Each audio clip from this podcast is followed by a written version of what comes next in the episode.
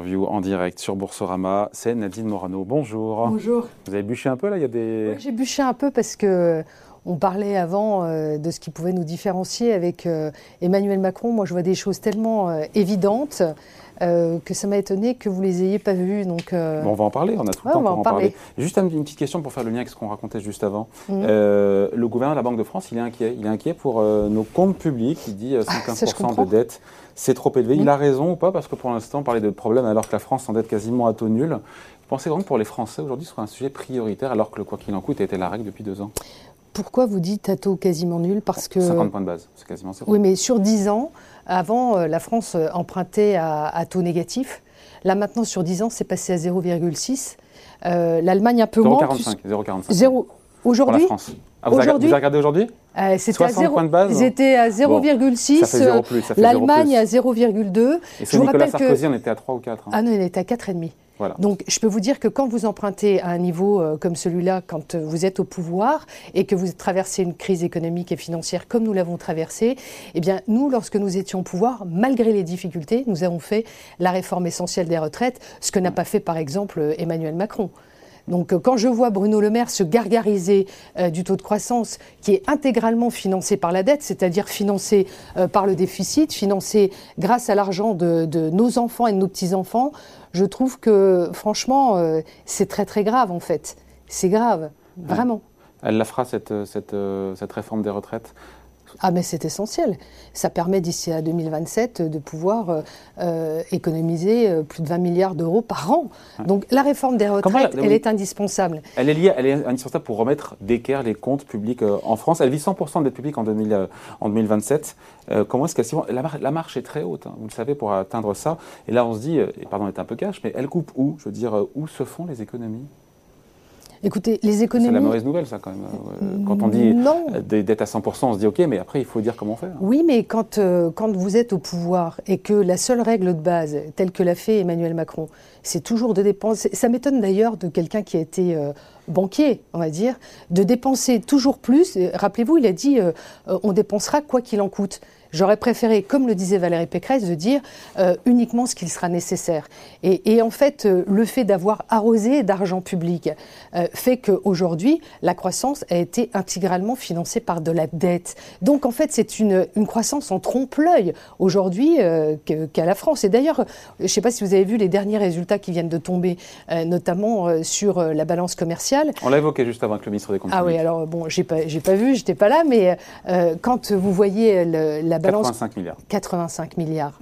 Moins, moins, hein, en négatif. Moins 85 Moins un tiers lié à l'énergie, qui n'est pas de la faute du président. non mais alors pourquoi l'Allemagne, expliquez-moi pourquoi l'Allemagne a une balance commerciale euh, excédentaire de plus de 180 milliards d'euros.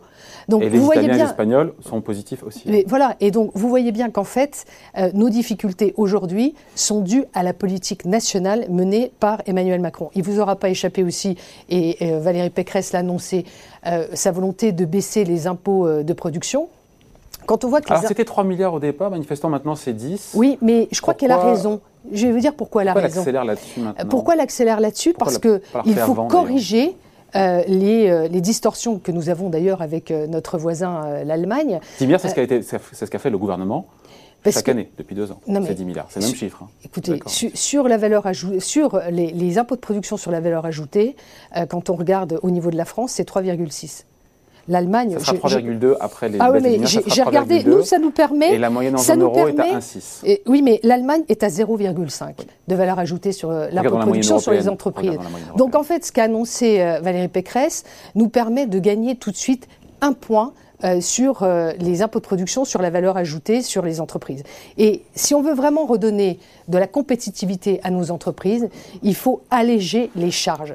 Et, je crois que c'est ce qu'attendent euh, les entreprises. Ils ont besoin de se délester de tous ces impôts de production qui, pèsent sur, sur leur dos pour pouvoir embaucher. Qu'est-ce qu'elle fait en ce sens? Parce que pour le coup, sur la, sous la pression du MEDEF, si j'ai bien suivi, mmh. Valérie Pécresse a renoncé à l'augmentation de 10% des salaires jusqu'à 3 000 euros par cette suppression des cotisations euh, salariales retraite. Non, je reprends, je reprends exactement. Maintenant, c'est 3% Maintenant, non, non, non, non, 3 de hausse des salaires et c'est plus 10% Non, mais les 3% c'est dès le départ, dès qu'elle est élue, elle baisse de 3%. Avant, elle avait dit que ça sera 10. Parce qu'elle baisse les cotisations retraite dès qu'elle arrive euh, aux affaires. Donc elle baisse tout de suite. Après, si vous voulez... C'est de la négo avec les boîtes.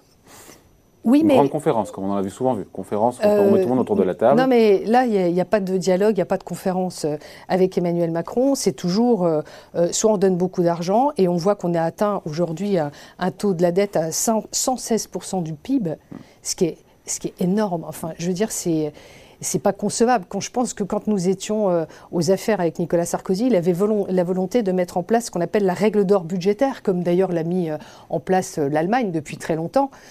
je crois qu'on on a besoin de gérer mieux l'argent public. C'est important. Alors, on trouvera hein, des marges de manœuvre, hein, je vous le dis. Déjà, rien que sur on la question... le déficit sans augmenter les impôts. C'est possible ça? Ah, Il faut réduire le déficit sans augmenter les impôts. Et, pour cela, il faut, faut dire mieux. Où coupe alors, il faut... dans la dépense. Oui, mais pourquoi que couper? Déjà, quand vous gérez mieux, vous faites des économies. Donc, euh, vous voyez, au lieu de couper, il faut mieux gérer les deniers publics. C'est-à-dire? Si on est un peu précis, ça donne quoi concrètement comme mesure mais je, Pour que ceux qui nous regardent Je pourrais vous parler euh, du budget, par exemple, sur l'immigration, le programme 303 euh, et d'autres programmes qui ont été euh, votés au Parlement, parce que quand vous regardez un budget de l'État, il faut regarder concrètement ce qui est voté dans les dépenses. Et quand vous voyez que rien que sur le programme sur l'asile, du droit d'asile, c'est 1,2 milliard d'euros, c'est 10 fois plus que euh, la politique euh, de lutte contre l'immigration illégale, dix fois plus. Déjà, quand vous supprimez l'aide médicale d'État, un milliard d'euros, quand vous supprimez... le compte n'y est pas, un milliard c'est très bien, mais le compte n'y est pas par rapport aux dizaines de milliards de réduction. Un milliard, plus un milliard, plus un milliard, plus regardez aussi sur la fraude sociale, sur la... C'est ce que nous dit Eric Zemmour. Exactement les propos d'Eric Zemmour pour financer son programme. Il dit la fraude sociale. Est-ce que vous croyez qu'on a attendu euh, euh, les propositions d'Éric Zemmour euh, pour comprendre qu'on avait des efforts à faire sur la bonne gestion des, deniers publics? Donc ça, je pense que ça me semble important de, de pouvoir le faire. Comment convaincre Nadine Morano Les électeurs de droite, peut-être qu'il y en a qui nous regardent, qui sont partis chez le président, qui ont voté pour lui, euh, et qui ne voit pas bien sur les questions économiques la différence entre Valérie Pécresse et Emmanuel Macron. Il a quand même baissé l'impôt sur les sociétés, il a baissé la taxe d'habitation, les impôts de production, les cotisations sociales. C'est des mesures que vous ne pouvez pas renier, que vous auriez pu faire si vous étiez aux affaires. Il a baissé la taxe d'habitation, je suis d'accord avec vous, mais après, il a renié beaucoup euh, sur les possibilités euh, d'investissement des communes. Enfin, je veux dire, parlez-en à tous les élus locaux, ils vous le diront. Ils n'ont pas été remboursés à l'euro près bah, Non, c'est une catastrophe. Donc c'est facile, vous savez, de faire des propositions démagogiques, comme l'avait fait d'ailleurs François Hollande. Rappelez-vous, quand il avait annoncé euh, sur TF1 euh, la taxe sur les revenus 65% euh, de plus d'un million d'euros. Ah, 75%. 75%, vous voyez, 75%. Et donc là, certains applaudissaient en disant c'est super, on va taxer les riches. Oui, donc c'est bien démagogique. Ça fait ricaner Will Smith au, JT de France 2. Je ne sais pas si vous vous rappelez cette séquence qui est très drôle. Oui, et donc, et donc du coup, moi je pense qu'il ne faut pas de proposition démagogique. Il faut, et c'est pour ça que Valérie Pécresse a démontré d'ailleurs dans, dans la gestion de sa région, d'ailleurs comme Laurent Wauquiez, dans la gestion de sa région, qu'il était possible de retrouver des marges de manœuvre quand vous gérez bien les deniers publics. Euh, elle, souhaite aussi, euh, sur la fonction publique, euh, dire il n'y a, pas que la suppression des postes. Il y a la réorganisation du service public pour en avoir des priorités, c'est-à-dire éduquer, protéger, soigner, qui sont quand même les domaines importants pour nos compatriotes. Et c'est là où il faudra mettre les efforts tout en réorganisant les services de l'État. C'est-à-dire que quand elle dit qu'elle veut supprimer euh, non pas des emplois, mais des postes de fonctionnaires, c'est d'abord redonner aussi d'un point de vue budgétaire des marges de manœuvre et surtout euh, mieux réorganiser un service un public. Poste, on en fait quoi du fonctionnaire qui était attaché à ce poste? Mais il n'y en a plus. Ah voilà, c'est mais oui, c'est-à-dire qu'en fait, ce sont des départs à la retraite qu'on ne remplace pas. Donc, c'est-à-dire on Vous reviendrez sur cette règle du un fonctionnaire sur deux qui avait été établie sous Nicolas Sarkozy, non renouvelé au moment de son départ en retraite avec des compensations qui ont été données d'ailleurs à l'époque. Oui, moi je pense qu'au-delà de, du un fonctionnaire sur deux, je crois qu'il faut une vraie réforme de la fonction publique. Moi je suis très attachée à la fonction publique. Je crois que nous avons besoin d'un service public performant, mieux payé, plus efficace et mieux adapté aussi euh, en raison des nouvelles technologies dont nous disposons. Euh, je pense que ça permettrait d'avoir une fonction publique beaucoup, beaucoup plus efficace. Nadine Morano, on est à deux mois à mmh. peine euh, du premier tour. Euh, ah oui, pardon, excusez-moi De, le dire quand même à ceux qui nous écoutent, c'est que si vous voulez continuer à bénéficier d'une retraite par répartition, il ne faut pas continuer avec euh, Emmanuel Macron. Vous avez vu que la réforme des retraites, il, a mis, il a voulu en faire une qu'il a déposée à l'Assemblée nationale, qui après n'a plus vu le jour. Euh, il n'a pas osé la faire, cette réforme des retraites. Pourtant, elle est indispensable. Mais moi, je vais vous dire mon sentiment profond, c'est qu'une réforme des retraites, elle doit aller de pair avec une réforme importante de la natalité. Pourquoi? Parce que ce sont les actifs qui payent ceux qui sont à la retraite. C'est le principe de la répartition. Et voilà. Et donc, la réalité, c'est qu'Emmanuel Macron est toujours dans l'extra court terme. Et quand vous voulez euh, présider un pays, il faut avoir une vision à long terme. Gouverner, c'est prévoir. On ne gouverne pas que pour cinq ans. On gouverne en, en ayant en perspective une génération. Comment sera organisée la France d'ici à 20 ans? Comment est-ce qu'on peut travailler à une réforme des retraites si de l'autre côté, on n'a pas une politique de natalité puissante. Et c'est exactement ce que veut faire euh, Valérie Pécresse, puisque, euh, vous le savez, elle veut accorder une allocation euh, dès le premier enfant, elle veut augmenter l'allocation pour le deuxième enfant, et donc elle veut aussi... 10 000 euros pour, pour Exemour pour les enfants nés à la campagne. Oui. Bon, ça, c'est. Alors, j'ai regardé hein, cette proposition 10 000 euros pour des. Il faut, il faut avoir habité deux ans dans la commune. Euh, mais là, Pourquoi pas euh, non, mais là où il se trompe, c'est que déjà, il faut avoir euh, habité deux ans dans la commune. Donc, il faut d'abord être résident en milieu rural. Pour éviter les effets d'aubaine, évidemment.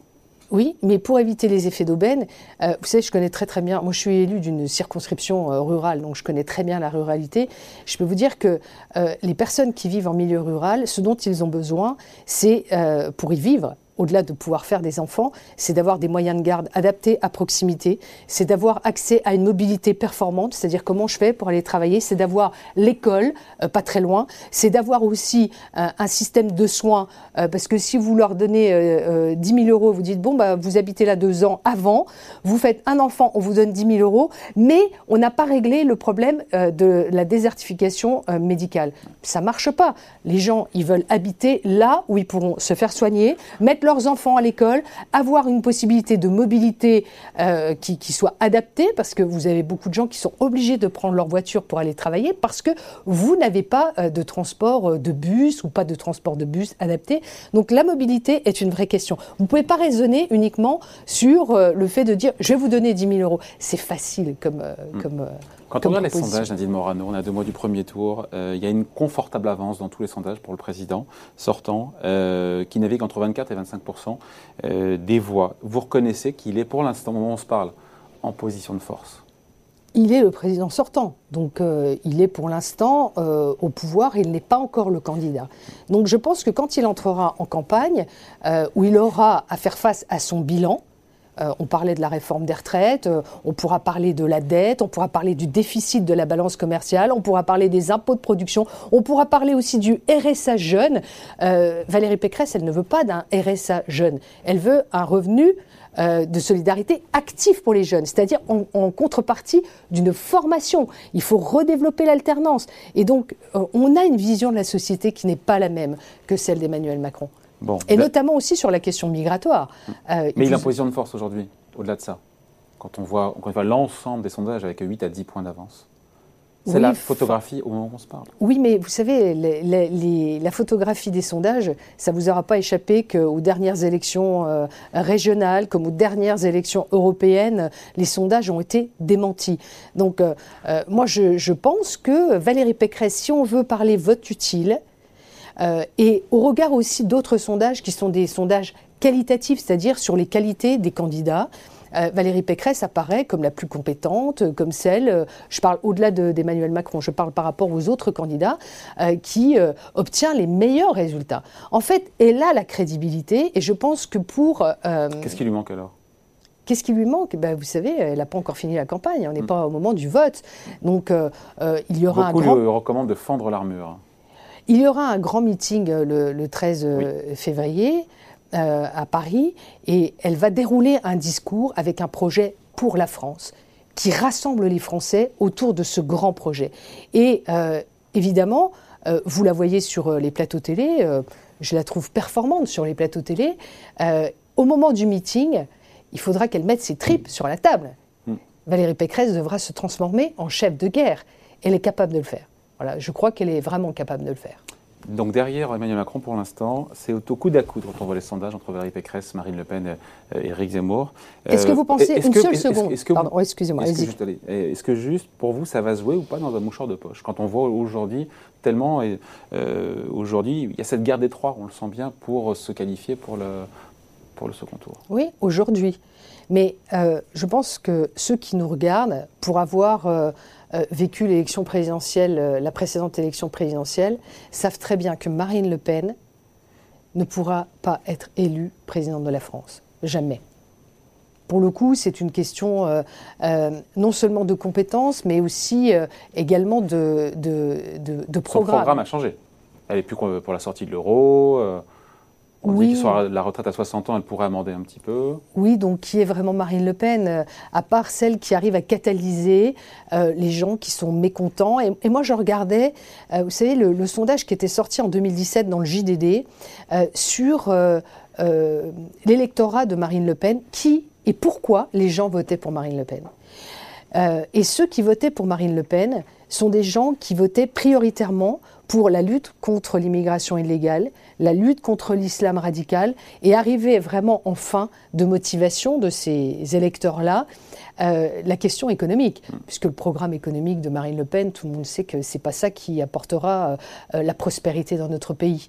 Euh, donc, et, et, si nous arrivons, si avec le programme de Valérie Pécresse, qui est très ferme sur les questions de lutte contre l'islam radical, euh, qui est très ferme sur son programme régalien, euh, je pense qu'on peut ramener les électeurs euh, vers nous en disant voilà, si vous voulez un vote utile face à Emmanuel Macron, vous savez très bien que Marine Le Pen ne sera pas élue, donc il faut voter pour Valérie Pécresse. Parce que le débat que j'attends vraiment avec impatience de l'entre-deux tours entre Emmanuel Macron et Valérie Pécresse vous démontrera à la fois les différences de gestion qu'il y a dans le programme de Valérie Pécresse, la fermeté qui est la sienne sur les questions régaliennes, d'immigration, même sur la scène internationale. Je Comment pense... elle prend l'avantage sur les deux autres, encore une fois, sur Eric Zemmour et sur Marine Le Pen dans ce duel à trois pour la, pour la, pour la finale, entre guillemets, pour le second tour? Ben, vous verrez le, le Parce qu'on a vu Eric Zemmour quand même qui venir un petit peu sur le travailler plus pour gagner plus. Ça vous a pas échappé ce week-end de, Nicolas Sarkozy. Il flirte, il drague euh, les électeurs de droite. je l'ai écouté, hein. vous savez, sur euh, l'histoire de la prime de 3 000 euros, je crois. Euh, non, jusqu'à 3 oui, Jusqu'à 3 000 euros. Non, 3 mois de salaire. Jusqu'à 3 mois de salaire. Oui, jusqu'à 3, oui, jusqu'à 3 mois de salaire. Défiscalisé, défiscalisé sans charge. Enfin, ouais. 3 mois de salaire. Une prime Macron XXL. Oui, mais une seule fois. C'est pas, clair, c'est pas clair. Bah, c'est pas clair. Moi, ce que j'ai entendu, si, je l'ai entendu le dire, que ça serait une fois. Donc, c'est pas une prime qui est renouvelable. Donc, euh, sur, sur le coup, ça fait plaisir euh, aux chefs d'entreprise et ça fait moyennement plaisir euh, aux salariés qui peut avoir cette prime, donc en termes de pouvoir d'achat pour un one-shot. Mais ensuite, je vais vous dire, moi, je, je sais quel est l'effet pervers euh, de ces primes. C'est que euh, ça ne se retrouve pas après dans le calcul de la retraite. Et ça, c'est un vrai sujet. Parce que je pense par exemple au secteur du, transport. Moi, je me rappelle très bien, mon père était chauffeur poids lourd, il avait des primes. Hein ça rentrait pas dans le calcul de la retraite. Et donc, euh, une fois que vous avez votre prime, vous êtes content de l'avoir, ça augmente votre pouvoir d'achat. Mais quand vous vous retrouvez à la retraite, eh bien, euh, bah, vous dites, bah, ma retraite, elle est basse. Donc, attention euh, à ce qui peut paraître une annonce qui séduit, mais qui, quand vous l'examinez, au final, euh, n'apporte pas sur le long terme une réalité d'augmentation salariale. Et je crois que ce qu'attendent les gens, c'est vraiment de rapprocher le salaire brut du salaire net. Vous savez, moi, quand j'ai commencé à travailler, euh, sur la feuille de, de, paye, euh, entre le salaire brut et le salaire net, vous n'aviez pas beaucoup de charges. Hein. Aujourd'hui, quand vous regardez un bulletin de salaire entre le salaire brut et le salaire net, on appelle ça regardez, en économie le coin fiscal. Regardez le on nombre. Mais bien sûr, on est les champions des prélèvements obligatoires. Euh, tout ça, ça, doit changer. Si on veut redonner du pouvoir d'achat, il faut mieux gérer pour que les entreprises aussi puissent mieux rémunérer leurs salariés. Bon voilà, merci. Merci d'avoir été avec nous. Nadine Morano, députée européenne et républicain, conseillère de Valérie Pécresse, invitée à la grande interview en direct sur Boursorama. Merci. Merci à vous.